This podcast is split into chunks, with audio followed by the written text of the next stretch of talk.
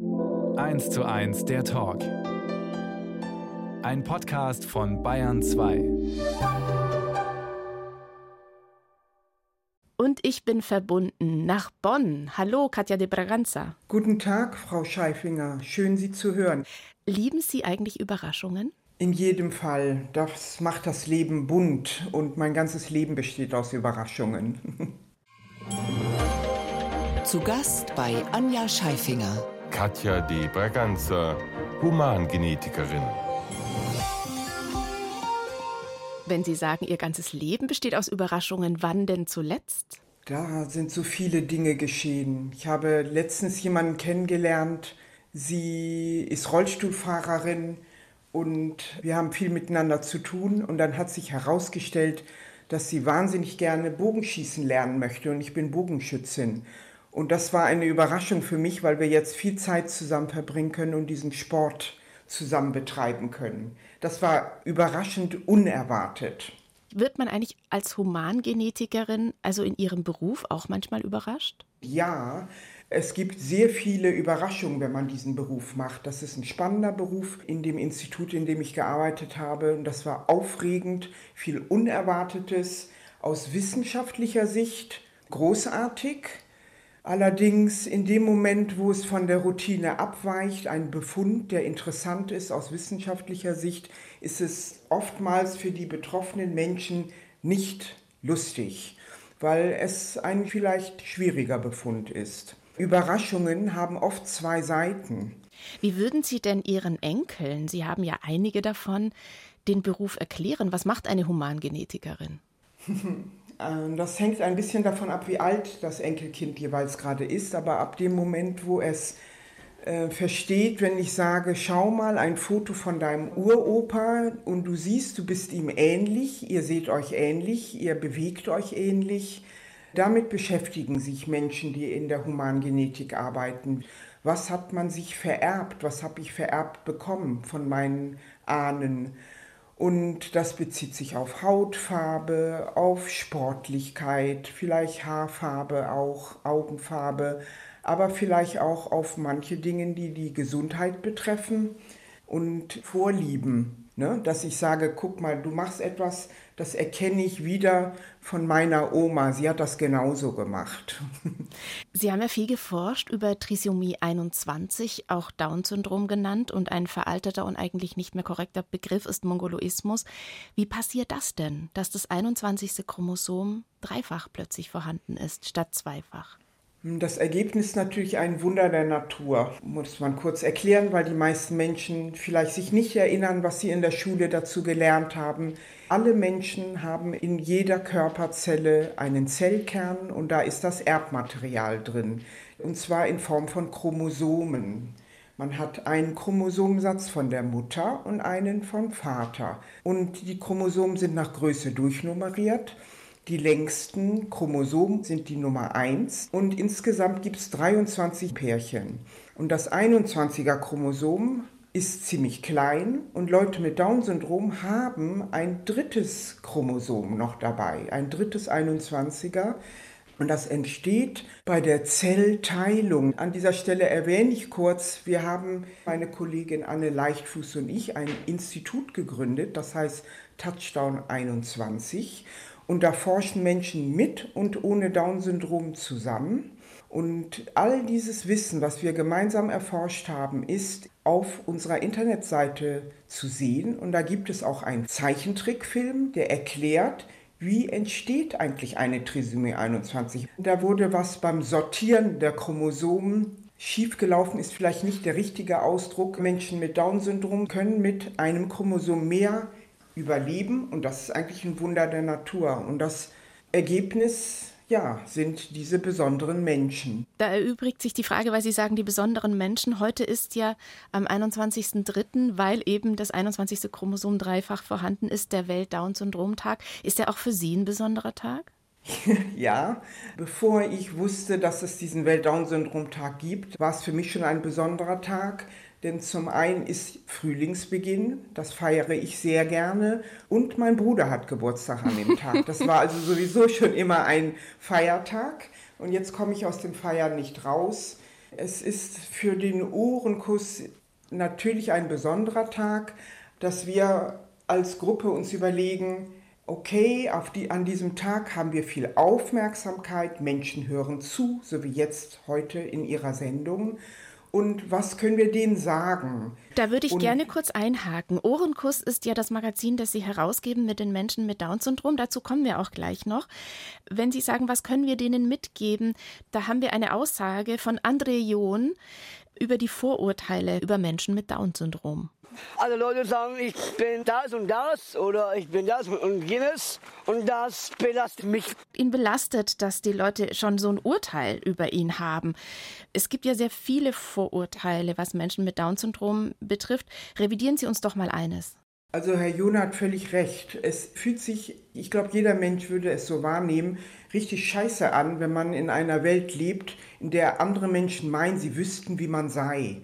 Und diese Vorurteile machen das Leben ziemlich ungemütlich und unangenehm. Zum Beispiel, dass man davon ausging, früher Leute mit Down-Syndrom sind nicht in der Lage, lesen und schreiben zu lernen. Das stimmt nicht. Die meisten Menschen mit Down-Syndrom können denken, sie haben eine Meinung, sie können sie mitteilen, das heißt, sie können sich äußern.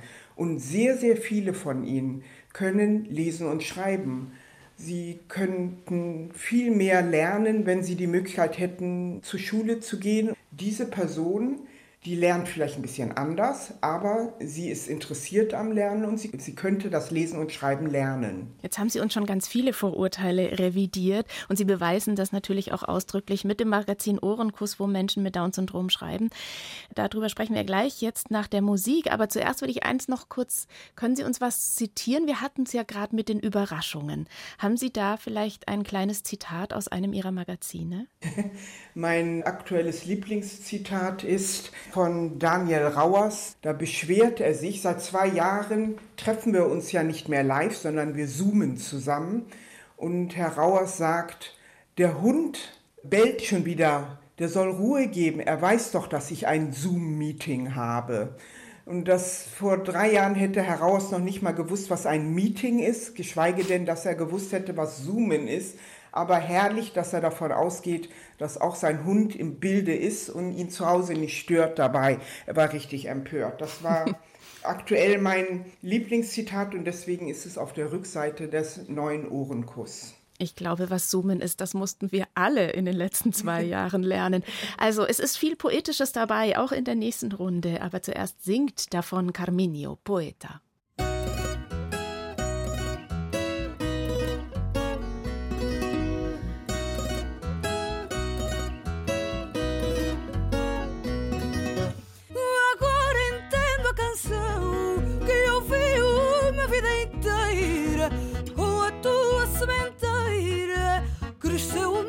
coração e nas noites ao serão ouvi cantar tanta gente desta forma comovente para entender que o amor cresce assim como a flor emoções como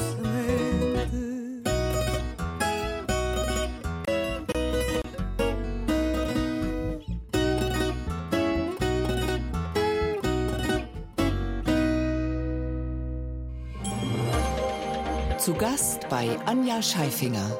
Katja die Braganza liebt Ohrenküsse. Ohrenkuss heißt eine Zeitschrift, die es schon seit 1998 gibt. Wie kam es eigentlich zur Idee des Namens? Es war auch eine Überraschung, als wir das Ohrenkuss-Redaktionsteam, das damals noch sehr klein war, in einem Spätsommer zusammen in einem Café in der Bonner Südstadt saßen, um zu feiern, dass wir die Texte der ersten Ausgabe jetzt fertig hatten. Und links von mir saß Michael Häger, spezialisiert auf Gedichte, die kurz, knapp und charmant sind. Ein wirklich herzlicher Mann und verkündete dann, dass er glücklich sei, drehte sich zu mir und küsste mich aufs linke Ohr und rief Ohrenkuss und machte dann eine Geste mit den Daumen zu dem linken Ohr hin, weg vom rechten Ohr und sagte da rein, da raus. Und in der Sekunde wussten wir, so heißt das Magazin, von dem wussten wir ja bis zu dem Moment noch nicht, wie es heißt. Und gegenüber saß Angela Fritzen und erklärte, ja, man hört ganz viel, den ganzen Tag über. Und das meiste geht da rein, da raus. Und das, was im Kopf bleibt, weil es wichtig ist, das ist ein Ohrenkuss. Viele sind ja erstaunt, dass Menschen mit Down-Syndrom schreiben können. Fairerweise muss man sagen, es können aber wirklich nicht alle. Wie finden die denn dann Ausdruck im Ohrenkuss? Das ist eine total gute Frage. Bei unseren Sitzungen ist es zum Beispiel auch oft so, dass sogar die, die schreiben können, tippen können, ihre Texte diktieren, weil sie sich dann besser konzentrieren können auf die Inhalte. Und dann werden ihnen die Texte nochmal vorgelesen oder Sie können mitlesen und sagen, ah, den Satz könntest du den nochmal ändern oder das Wort möchte ich austauschen, mir ist was Besseres eingefallen.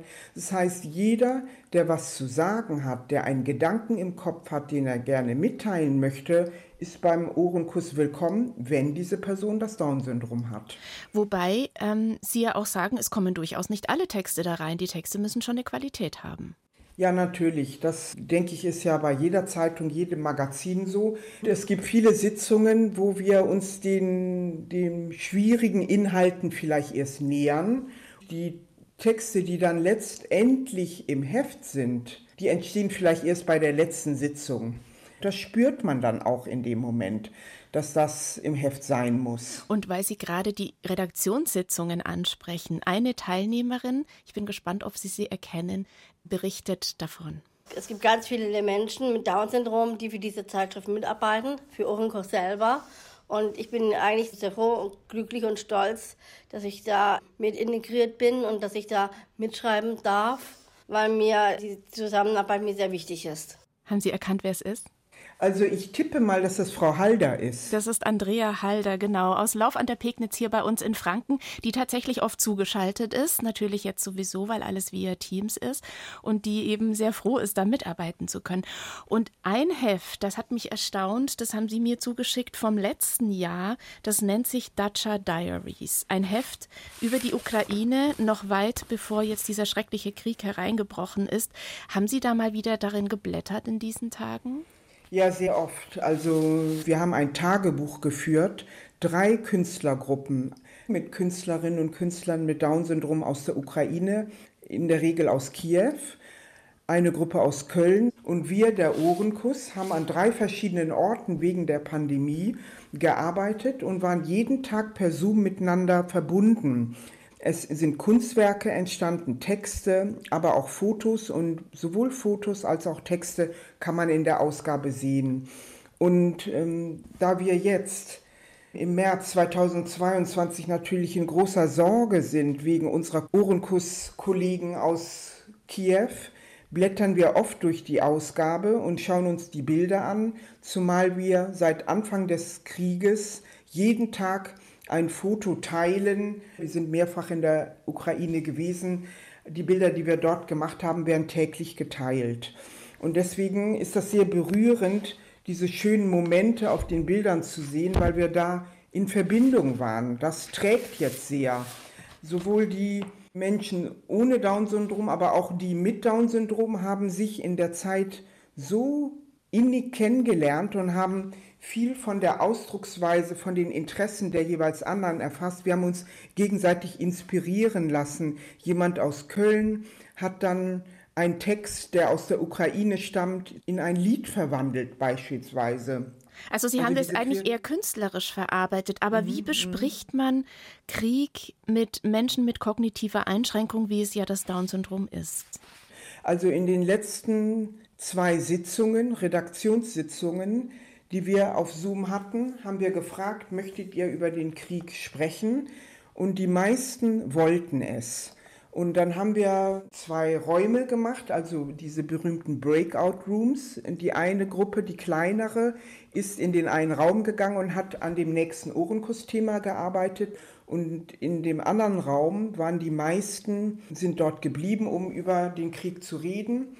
Und es konnten dann Fragen beantwortet werden. Was mhm. kamen denn da zum Beispiel von den Teilnehmerinnen und Teilnehmern für Gedanken? Letztendlich wie jeder Mensch auch, egal ob mit oder ohne Down-Syndrom, die allgemeine Sorge um Krieg, um die, wie Sie es empfinden, Ungerechtigkeit, dass das Land angegriffen wird, die Sorge vor militärischen Übergriffen und Bombardierungen, die Sorge also für das ganze Volk und die registrieren, dass die Menschen fliehen.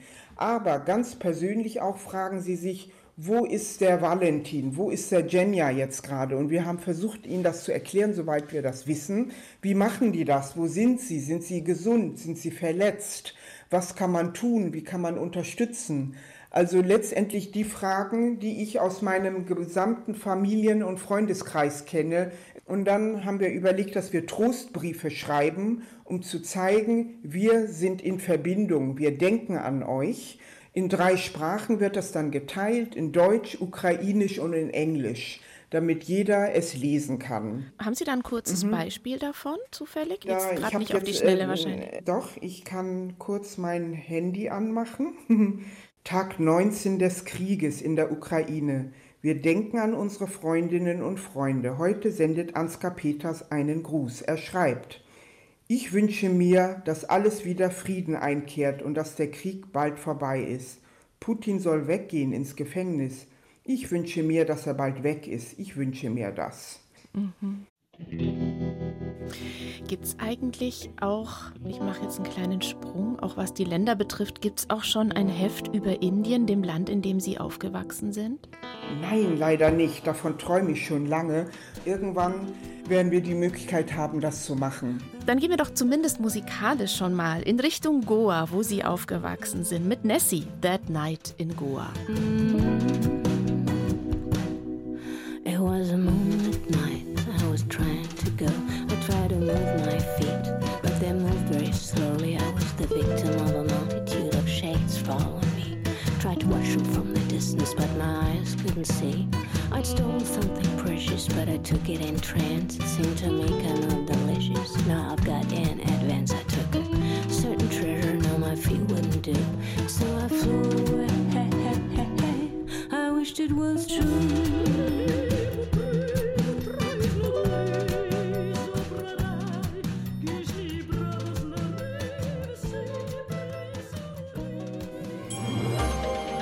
Eine Stunde, zwei Menschen im Gespräch auf Bayern 2. Anja Scheifinger trifft Katja de Breganzer, Kindheit im indischen Goa. Ja, geboren zunächst in Deutschland und dann hat man sie ins Auto gesetzt, als sie eineinhalb waren und sind dann mit der Familie rüber. Erinnern Sie sich noch daran? Wahrscheinlich nicht, da waren Sie zu jung, oder? An die Fahrt kann ich mich nicht erinnern. Wir sind tatsächlich bis nach Italien, dann übers Mittelmeer nach Ägypten, durch Ägypten mit dem alten Ford Taunus meines Vaters und dann mit dem Schiff rüber nach Indien. An die Fahrt selber kann ich mich nicht erinnern, aber ich habe tatsächlich noch, ich war ein bisschen älter als anderthalb, fast zwei, eine Erinnerung in Deutschland noch. Meine erste Erinnerung sind Gartenzwerge. Ich sah, ich war ganz klein und sah also Zwerge und dahinter eine Struktur aus Stein, die so aussieht wie Stonehenge. Irgendwann Jahrzehnte später, als ich erwachsen war, war ich in dem Ort und habe tatsächlich diesen Vorgarten wieder gesehen und ganz hinten vor die Hecke hatten die sortiert, also diese Steine und die Zwerge, die gammelten da so ein bisschen noch vor sich hin, auch ein Fliegenpilz. Ähm, sowas wie Gartenzwerge und Fliegenpilze gab es natürlich in Goa nicht. Und meine Erinnerungen an Indien, an Goa beginnen vielleicht mit dem Alter von drei bis vier Jahren. Welcher Sinn springt denn da als erstes an, wenn Sie sich an diese Zeit erinnern? Ja, die Gerüche und Geräusche. Das ist, wenn ich bestimmte Blütengerüche rieche oder Regengeräusch, Monsun und Vögel, Tiere, ein Hahn kräht, bestimmte Musikstimmen, wo dann sofort das Heimweh greift natürlich. Also Sie haben noch Heimweh auch nach Indien an diese Zeit. Ja, in jedem Fall, in jedem Fall. Es überkommt mich dann. Ich war jetzt sehr, sehr viele Jahre nicht mehr dort. Mache ich aus ökologischen Gründen nicht und das vergrößert Jahr um Jahr mein Heimweh. Dann muss ich nur eine Papaya sehen oder eine Bananenstaude und da denke ich gleich, mein Gott, ich möchte dort sein oder eine Mango. Und mein Mann hat mir letztes Jahr zwei Bananenstauden geschenkt und Mm. die eine wächst jetzt in der Wohnung und wenn ich da hingucke, das kann ich jetzt gerade machen, dann geht mir mein Herz auf, weil das sind früh geprägte botanische Strukturen, eine Vertrautheit. Ich gehe deswegen auch gerne in botanische Gärten, in die tropischen Ecken des Gartens, zumeist ja Gewächshäuser und kann dann äh, mich wie zu Hause fühlen. Das bleibt für immer, diese Verbindung. Zu Hause fühlen, auch weil Ihr Vater Inder war. Was war der für ein Typ? Mm, also erstmal mit dem Inder. Ähm, wir, sind, wir haben gelebt in Goa. Goa ist heute ein Bundesland in Indien. Früher war es eine portugiesische Kolonie. Und die Goaner haben sich unabhängig gefühlt von Portugal und von Indien. Das heißt, ein echter Goaner, eine echte Goanerin, wie auch meine Oma, meine Oma Carlotta, Opa Paulo, die waren Goaner und keine Portugiesen, keine Inder. Mhm. Die nächste Generation, also deren Kinder, mein Vater und seine Brüder, die haben das schon flexibler gesehen und im Laufe ihres Lebens hatten sie dann auch einen indischen Pass. Und mein Vater war ein sehr fantasievoller Mensch, der sich viel vorstellen konnte, ich glaube, er hatte auch einen sehr weiten Horizont. Er hat in den USA studiert. Dann ist er weiter gereist, um dort zu leben nach Deutschland, wo er auch meine Mutter kennengelernt hat, in München tatsächlich. Und dann sind sie nach Indien und wollten dort ein gutes Leben aufbauen. Genau, deswegen sind sie mit den beiden Kindern, die sie hatten, also mich und mein Bruder, der, wie Sie ja schon wissen, am 21. März Geburtstag hat. ja, herzlichen Glückwunsch, Ranja, falls du zuhörst. das wollte ich schon immer mal machen. Sowas. Sehr schön. Glückwünsche übers Radio. Nochmal ganz kurz zurück zu Ihrer Mutter. Das scheint ja dann eine sehr offene Person gewesen zu sein, wenn die gesagt hat, ich gehe mit Zack und Pack und Ehemann dahin, wo der aufgewachsen ist. Das stimmt. Also Ende der 50er Jahre aus Deutschland. Sie ist in Norddeutschland aufgewachsen mit einem andersfarbigen Menschen in ein anderes Land. Das ist absolut mutig und beeindruckend und abenteuerlustig und wahrscheinlich habe ich die Begeisterung für Überraschungen von ihr. Gerade in der Zeit war das natürlich noch mal besonders beeindruckend. Die Ehe der Eltern hat nicht gehalten und sie sind, als sie zwölf waren, dann wieder zurück nach Deutschland. Was war das für ein Neustart? Internat auf Föhr, also zumindest das Meer war auch in der Nähe, aber. Das war ein klassischer Kulturschock. Stimmt, das Meer hat mich getröstet. Ich wusste, das ist verbunden mit dem Meer in Indien über Kontinente und Tausende von Kilometern hinweg. Aber das war ein Schock. Einmal nur weiße Menschen um mich herum. Ich konnte die am Anfang alle überhaupt nicht unterscheiden. Das war interessant. Das Essen war völlig anders. Ich habe Dinge wie Schwarzbrot und eingelegten Fisch, Rollmöpse kennengelernt und das kannte ich alles gar nicht. Die Kultur ist anders. Also es ist sehr vieles anders und hat lange gedauert, mich zu akklimatisieren, würde ich sagen. Ich weiß auch gar nicht, ob das überhaupt gelingen kann. Ich habe eine zweite Wahrnehmungswelt entwickelt, glaube ich. Das heißt, wenn ich in Goa bin, in dem Moment, wo ich aus dem Flugzeug steige und die Luft rieche, bin ich in, einem, in einer anderen Welt. Das ist wie wenn man von einer Schneekugel in die nächste wechseln würde. Und ich bin auch wahnsinnig gerne auf Föhr. Ich glaube, diese Landschaft, die wirklich was Besonderes ist und in der bisschen im Winter Wildheit, damals gab es noch Eisschollen, das war sehr aufregend und die Kälte und der Schnee, all das hat mir hier ein Ankommen ermöglicht, weil es wirklich Natur mit besonderem Licht und Ausprägung gewesen ist und dadurch habe ich mir praktisch eine zweite Schneekugel aufgebaut, eine hm. Deutschland-Variante. Eine Deutschland-Schneekugel und eine Indien-Schneekugel, in denen Sie zu Hause sind. Wann hat sich denn abgezeichnet Biologie oder eben gar Humangenetik? Das könnte es mal werden. Biologie, das war schon in der Schule so, Anfang der 70er Jahre.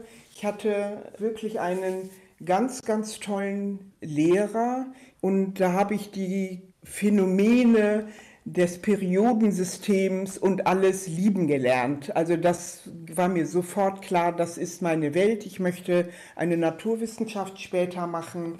Ich möchte mich mit diesen Dingen beschäftigen. Mir war damals schon als 13-, 14-jähriges Kind klar, dass die Energie, die wir zur Verfügung haben, endlich ist, wie so schön die Entropie des Universums nimmt stetig zu. Mir war in dem Alter schon klar, was The Club of Rome sagte, dass wir aufpassen müssen auf unsere Ressourcen.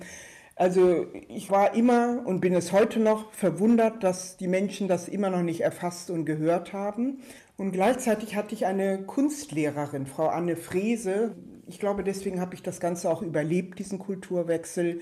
Ich habe bei ihr wahnsinnig viel gelernt und dann war mir klar, ich werde später Kunst studieren oder eine Naturwissenschaft. Interessant ist ja, dass beides in dem Magazin Ohrenkurs ja ein bisschen Einzug hält. Da geht es ja auch viel um Kunst. genau. Sprechen Sie eigentlich mhm. eine der über 100 Sprachen Indiens?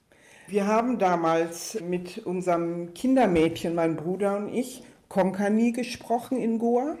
Und das war damals noch ein, ich glaube, man sagt dazu Dialekt. Jetzt ist es eine Sprache, hat den Status auch. Und mit den Großeltern Portugiesisch. Können Sie noch was sagen auf Konkani? Nein, kann ich leider nicht mehr. dann hören wir jetzt ein indisches Lied, dann hören wir trotzdem indische Worte. Mit Sanjay Divecha featuring Kailash Kher, Naino Say.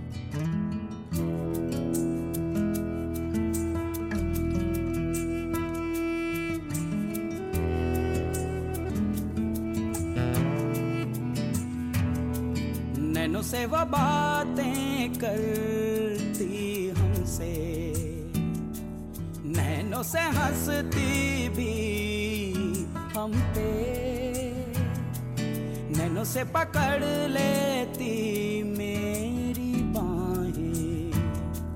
नैनों से भरती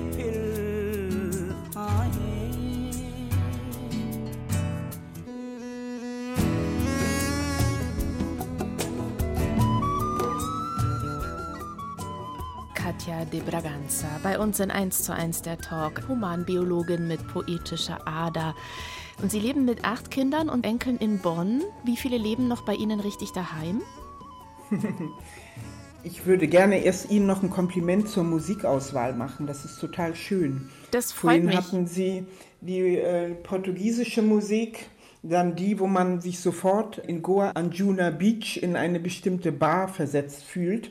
Und die Musik jetzt mit dem indischen Gesang, mit der indischen Musik, auch da greift sofort das Heimweh. Da bin ich dann in der indischen Schneekugel. Ja, danke sehr, das ist schön.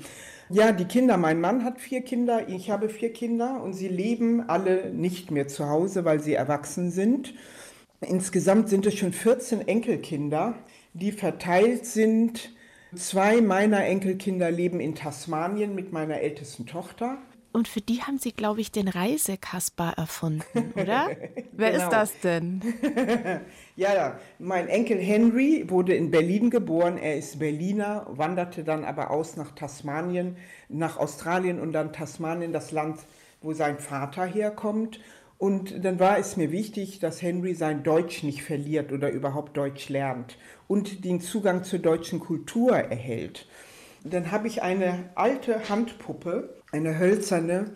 Und der Kaspar hat sich entschieden, er bewahrt die deutsche Kultur für Henry und dreht kleine Filme. Kaspar hat einen eigenen Instagram-Account, der Kaspar. und so kann Henry, der inzwischen auch ein Smartphone hat, die Filme selber sehen. Und ich bin völlig fasziniert, wie gut der noch Deutsch kann. Ja, und Kaspar lernt zurzeit übrigens auch gerade Ukrainisch. Er ist noch nicht sehr weit gekommen, aber er gibt alles, um es hinzukriegen, um im Notfall mit jemandem auf Ukrainisch sprechen zu können. Also der ist sogar up to date, dieser Reise Kaspar. Ich kann mir vorstellen, es gibt dann vielleicht Anlässe und Feste, wo doch mal alle zusammenkommen aus der ganzen Welt und ist, ich stelle mir das vor wie einen großen bunten Haufen. Wie geht es denn dazu dann? Das stimmt. Vor gut zweieinhalb Jahren bin ich 60 Jahre alt geworden und da ist meine Tochter Maria aus Australien mit ihren beiden Söhnen gekommen und alle meine Kinder waren da und wir waren 14 Tage äh, in den Niederlanden und haben dort Zeit miteinander verbracht. Und für mich ist das immer wie in so einem Bollywood-Film, wo man drei, vier, fünf bis zu zehn, zwölf Tagen zusammen verbringt. Und das geht deshalb gut, weil wir alle sehr miteinander in Verbindung sind. Wir wissen viel voneinander. Also all das funktioniert jetzt in den 2000er Jahren 2010 und 20, seitdem meine Tochter in Australien auch ist, dank der Smartphones und der ganzen Apps da drauf, dass man miteinander in Verbindung sein kann. Ende der 50er Jahre, 60er Jahre des letzten Jahrhunderts, als meine Mutter nach Indien auswanderte mit ihrem Mann, und ihren beiden Kindern war das anders. Da hat ein Brief noch wochenlang gedauert, bis der bei meiner Oma in Norddeutschland gelandet ist und umgekehrt. Als Sie schwanger waren mit Ihren vier Kindern, haben Sie sich je überlegt, einen Test zu machen, um zu prüfen, was habe ich da im Bauch? Nein, denn das hätte für mich keine Konsequenz gehabt. Ich hätte keinen Schwangerschaftsabbruch erwogen. Was ich gemacht habe, ist einen Ultraschall, um zu wissen, ob das Kind gesund ist. Also hat es einen Herzfehler, weil mehr als die Hälfte der Menschen mit Down-Syndrom haben ja einen Herzfehler. Und wenn das der Fall gewesen wäre, hätte ich keine Hausgeburt gemacht. Also es hat bei Ihnen mhm. letzten Endes nur die Entscheidung gehabt, wo bringe ich mein Kind zur Welt. Mhm. Heutzutage genau. ist es sehr einfach, einen, eine pränatale Bluttesterkennung für Trisomie 21 zu machen, also für das Down-Syndrom. Und es ist, sagen mir Kolleginnen und Kollegen, die gerade kürzlich Kinder bekommen haben, sehr schwierig, den abzulehnen. Also es ist schon mhm. fast Voraussetzung. Man muss sich da seiner Sache schon sehr sicher sein, wenn man das nicht möchte. Wie stehen Sie dazu, die ja sehr eng mit Menschen mit Down-Syndrom zusammenarbeitet? Also zum einen war es damals auch schon so, dass die Erfahrung habe ich auch gemacht, dass ganz selbstverständlich davon ausgegangen wurde, in der einen oder anderen Schwangerschaft, dass ich diesen oder jenen Test mache. Das war damals ja noch anders als heute. Und dann habe ich immer gesagt, nein und mache ich nicht. Also man muss wirklich sehr stabil und klar sein und es auch verstanden haben. Und das ist ein Punkt, den man aber nicht von allen Menschen erwarten kann. Nicht jeder Mann, jede Frau, die ein Baby erwarten, müssen das alles verstehen. Und es ist wirklich kompliziert. Und das kann ich mir gut vorstellen, dass man sehr schnell in diese Situation gerät, als wäre es eine Zahnarztvorsorge oder sowas. Und viele Menschen glauben, wenn sie diesen Test machen, bedeutet das, das Kind wird gesund. Das stimmt aber ja so nicht. Und von daher habe ich wirklich meine Schwierigkeiten mit diesem Frühtest, zumal das ja noch kein Befund ist. Das sagt erstmal noch nichts. Das ist eine sehr hohe Wahrscheinlichkeit und danach muss man noch eine vorgeburtliche Diagnostik anschließen, damit man wirklich sicher ist. Und ich persönlich wünsche mir, und dafür ist auch eine Sendung wie die heutige wirklich hilfreich, dass mehr Menschen neugierig sind auf Leute mit Down-Syndrom, die kennenlernen möchten, den Ohrenkuss durchblättern und sagen, okay, cool, warum soll mein Kind, mein Enkel nicht so sein, damit komme ich klar. Also einfach auch das Kennenlernen, dass einfach zu wenig Menschen Menschen mit Down-Syndrom wiederum kennen, obwohl es gibt ja fünf Millionen Menschen mit Trisomie 21 auf der Welt. Wenn die durch so einen sehr einfachen Test immer weniger werden, gibt es da in Ihren Augen auch einen Verlust für die Gesellschaft? In jedem Fall ist das natürlich ein Verlust, denn es betrifft ja nicht nur Leute mit Down-Syndrom. Wir haben als Gesellschaft, sehr viele von uns haben Probleme mit Andersartigkeit, mit Diversität. Und wenn die Gesellschaft diese Diversität, diese Menschen, die anders sind, nicht mehr haben, das sind ganz viele Menschengruppen, die immer als Minderheiten eingeordnet werden. Nein, es ist einfach normal, dass unter 100 Menschen es so und so viele mit Down-Syndrom gibt oder sagen wir mal unter 1000 Menschen so und so viel mit Down-Syndrom, so und so viel Transsexuelle, Schwule, Lesbische, Farbige. Ach, ich, die Liste könnte ich ja jetzt ewig weitermachen. Und das macht die Welt doch interessant und überraschend und begeisternd. Und wenn wir diese Menschen nicht mehr haben, ist unsere Gesellschaft ärmer dran. Haben Sie trotzdem Verständnis für werdende Eltern, die sagen, ich traue mir das nicht zu, ein Kind mit kognitiver Einschränkung aufzuziehen? Natürlich habe ich dafür Verständnis. Ich finde, das müssen die Eltern selber entscheiden. Das ist außer Frage. Das steht auch niemandem anders zu, Ihnen auch einen Vorwurf zu machen. Es ist eine gesamtgesellschaftliche Thematik, dass Menschen sich das nicht zutrauen. Es wird so wahnsinnig viel Wert darauf gelegt, dass Bildung, lesen können, schreiben können, das allerhöchste Gut ist. Und wer das nicht kann, der hat letztendlich bei uns nichts zu melden. Und das ist das Problem. Und ein Problem ist ja auch, wie Sie schon eindrücklich gesagt haben, dass zu wenige Menschen einfach Kontakt haben zu Menschen mit Down-Syndrom und wissen, was es denn eigentlich bedeutet. Und da leistet sowohl das Deutsche Down-Syndrom-Infocenter in Lauf Aufklärungsarbeit als auch Sie mit Ihrer Webseite Touchdown 21. Und auf dieser Webseite habe ich auch folgende Aussage von Robert Petkiewicz gefunden, die ich auch sehr eindrücklich fand. Mich macht wütend, die Menschen denken, ich habe Down-Syndrom und bin krank, ich bin aber gesund und auch nicht dumm. Die Menschen sind dumm, die nicht den Unterschied zwischen Krankheit und Behinderung kennen. 1 zu 1, der Talk auf Bayern 2. Anja Scheifinger im Gespräch mit Katja de Braganza will Menschen mit Down-Syndrom bestärken. Und auch zwischen Menschen mit und ohne Down-Syndrom vermitteln. Was bedeutet Inklusion, ein Wort, um das so viel gerungen wird? Was bedeutet das dann für Sie konkret? Wie würde das aussehen? Das aktuelle Beispiel, was ich habe, ist die letzten beiden Redaktionssitzungen des Ohrenkuss-Magazins, wo wir uns über das Thema Ukraine miteinander unterhalten haben. Und danach hatte ich wirklich das Gefühl, wenn ich Mitglied einer anderen Redaktion wäre, von irgendeinem Magazin oder Rundfunksender, es wäre echt gut und bereichernd, da würde die ein oder andere Person mit Down-Syndrom mitarbeiten, weil die Klarheit, mit der sie ihre Positionen klar machten, nachdem sie Fragen gestellt haben, um zu verstehen, wie die Lage ist in der Ukraine jetzt gerade mit allen Auswirkungen auf Europa und so weiter, und dann haben sie Position bezogen und es klar benannt.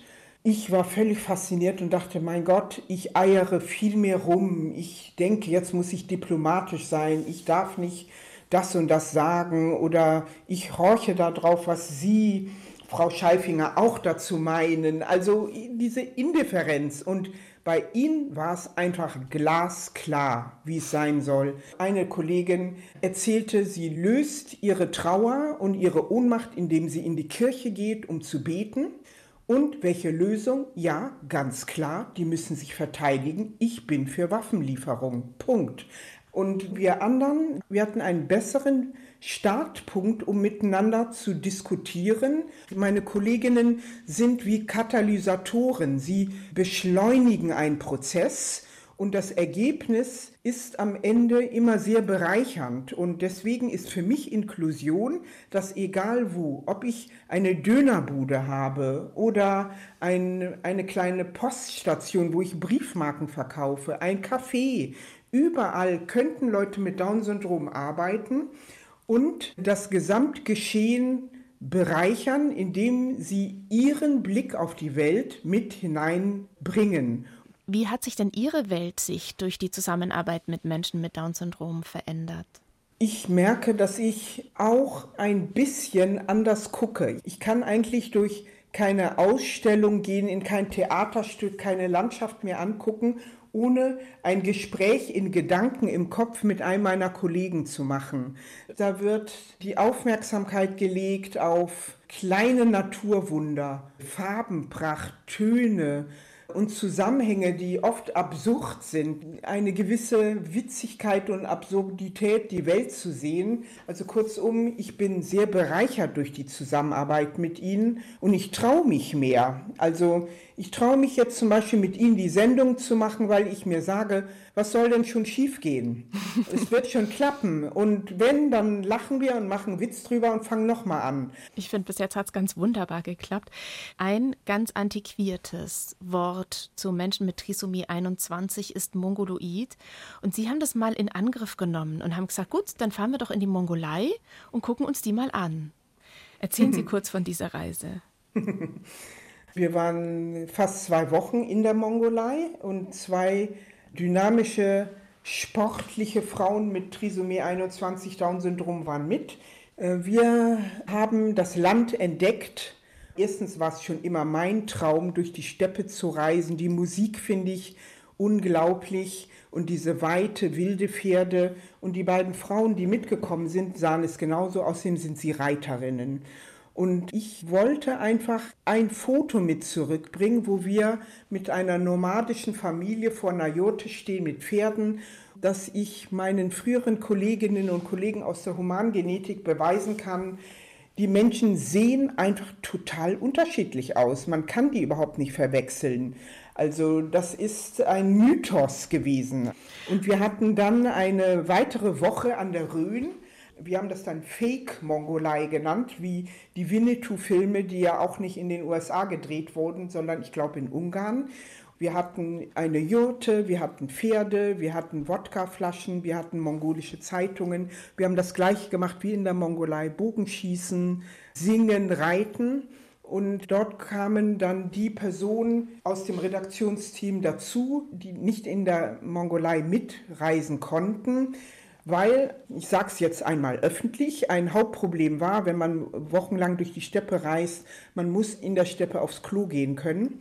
Und unsere beiden Ladies konnten das perfekt und die Fraktion, die ein Dixie-Klo brauchte, die landete dann in der Rhön. dann erschien auch ein Geo-Artikel dazu. Und das war für uns ein, und auch denke ich mir für die Geo, damals eine fantastische Gelegenheit zusammenzuarbeiten. Das war ja, das war wirklich magisch und ich denke sehr, sehr gerne an diese Zeit zurück. Es arbeiten ganz viele Menschen mit Down-Syndrom mit Ihnen zusammen bei der Zeitschrift. Und eine davon, wir haben sie heute schon mal gehört, ist Andrea Halder und sie beschreibt, warum sie mitmacht. Schreiben ist ja, gehört eigentlich zu meinem Leben. Ich liebe ja das Schreiben. Ich, ich mache das in meinem Leben gern. Es gehört einfach zu meinem Leben hat auch schon was von Gedicht, finde ich wieder, mit dem Erleben und es gehört zu meinem Leben und diese Wiederholungen. Ja, mhm. das stimmt. Äh, viele meiner Kolleginnen und Kollegen würden sagen, wenn wir sie befragen, warum macht ihr das? Ja, Schreiben ist mein Leben. Ich kann mir ohne Schreiben mein Leben nicht vorstellen. Sie haben das Bundesverdienstkreuz für die Zeitschrift bekommen. Macht Sie das stolz? Ich glaube, ich habe es nicht für die Zeitung bekommen, ah. sondern dafür, da, haben wir lange vorher diskutiert, wofür man sowas kriegen könnte. Ich finde, für Selbstverständlichkeiten sollte man es nicht bekommen. Nämlich, dass man mit Menschen arbeitet, die anders sind. So sollte unsere Welt sein. Ich finde, keiner sollte dafür besonders gelobt werden. Für mich war wichtig, als ich in den 80er Jahren in der Humangenetik gearbeitet habe, darüber sprachen wir ja vorhin schon, war es Lehrmeinung, dass Leute mit Down-Syndrom nicht lesen und schreiben können. Und ich habe das einfach geglaubt. Ich habe Lehrmeinung übernommen und habe dann unendlich viele Leute mit Down-Syndrom gesehen, die lesen und schreiben konnten und habe gemerkt, dass die Lehrmeinung in meinem Kopf davor geschaltet war. Weil die Lehrmeinung heißt, sie können nicht lesen und schreiben, habe ich nicht geglaubt, was ich gesehen habe. Und das hat mich erschüttert. Dann habe ich mich gefragt, mein Gott, das passiert vielleicht viel häufiger und es ist eigentlich völlig unwissenschaftlich. Dann fing ich an, mit meinen Kolleginnen zu reden und habe gesagt, guck mal, der kann doch schreiben. Dann wurde gesagt, das ist eine Ausnahme oder die hat eine ehrgeizige Mutter. Dann habe ich gesagt, hallo, entweder kann man es lernen oder man kann es nicht lernen. Und dann hat mich dieses Phänomen beschäftigt und ich habe mich gefragt, was kann ich erschaffen, um diese Lehrmeinung zu ändern? dass diese Vorurteile sich wandeln. Und das geht nicht, indem man jemandem Vorwurf macht, sondern indem man was Attraktives produziert, wie ein Magazin, wie ein Musikstück, Theater, Kunstwerke, dass man die anderen erreicht, dass sie berührt werden oder fasziniert, begeistert werden. Und so wandeln sich Vorurteile. Wir haben schon gesprochen über Ihre bunte eigene Familie, über den bunten Haufen an Redakteurinnen und Redakteuren, die für die Zeitschrift Ohrenkuss schreiben. Und ich würde noch gerne über einen anderen Haufen sprechen. Stimmt es, dass Sie 3711 Kompostwürmer haben? ja, genau. Haben Sie die ähm, gezählt? Äh, wir schätzen die manchmal. Ähm, als ich noch in meinem Biologiestudium war, wollte ich eigentlich Parasitologin werden, das heißt einen Kreislauf entdecken, einen parasitologischen Kreislauf am liebsten in irgendeinem afrikanischen Land, der dann, so war damals meine Vorstellung, nach mir benannt werden würde. Irgendein ekliger Parasit mit sieben Zwischenstationen. Die Vorstellung, dass alle Dinge wachsen aus der Natur und dann auch wieder vergehen. Das Thema Bestattung und Sterben ist auch ein Thema bei uns in der Familie. Eine meiner Töchter ist Bestatterin in Leipzig. Das finde ich total faszinierend. Und Sie haben doch auch ein Totentanzcafé. Genau, das Totentanzcafé habe ich mit Anne Leichtfuß gegründet. Und äh, da geht es uns darum, mit Menschen im Gespräch zum Thema Sterben zu sein, interessante Menschen zu sprechen und meine Kompostwürmer in dem Wohnprojekt, in dem ich hier in Bonn wohne, ein Mehrgenerationen-Wohnprojekt, haben wir inzwischen drei Wurmhotels und unsere ganzen Küchenabfälle werden dort verwandelt in Kompost. Ein kleiner Kreislauf, durchaus noch ausbaufähig, aber es fühlt sich richtig gut an. An Tagen, wo es mir nicht so gut geht, gehe ich mit meinem Kompost rauf, heb den Deckel hoch und sehe da drin meine Würmer. Und da merke ich, eh, Jungs und Mädels, das sind Twitter, also mal so, mal so. Ihr macht eure Arbeit toll, ich bin glücklich und das sind die Dinge, die auf unserer schönen Welt bleiben werden, auch wenn wir Menschen das irgendwann mal nicht mehr im Griff haben und hier alles zerstört haben. Ich hoffe, dass die Würmer in den Wurmhotels noch glücklich sind. Schon Charles Darwin hat zum Ende seines Lebens hauptsächlich sich mit Würmern beschäftigt und das ist für mich begeisternd und ein großes Vorbild. Er hatte auch ein Kind mit Down-Syndrom mit seiner Frau und davon gibt es ein Foto und das ist wahrscheinlich das älteste Foto eines Menschen mit Down-Syndrom, das es überhaupt gibt. Und so enden wir unsere Sendung 1 zu 1 der Talk. Und ich glaube, das war noch nie so mit glücklichen Würmern. Herzlichen Dank, Katja de Braganza, für Ihre Zeit. Dankeschön. Frau Scheifinger, ich danke Ihnen. Vielen Dank und noch einen schönen Tag. Und morgen im Talk, da kommt Inge Polypczuk, Journalistin aus Kiew, die sich für die ukrainische Freiheit einsetzt.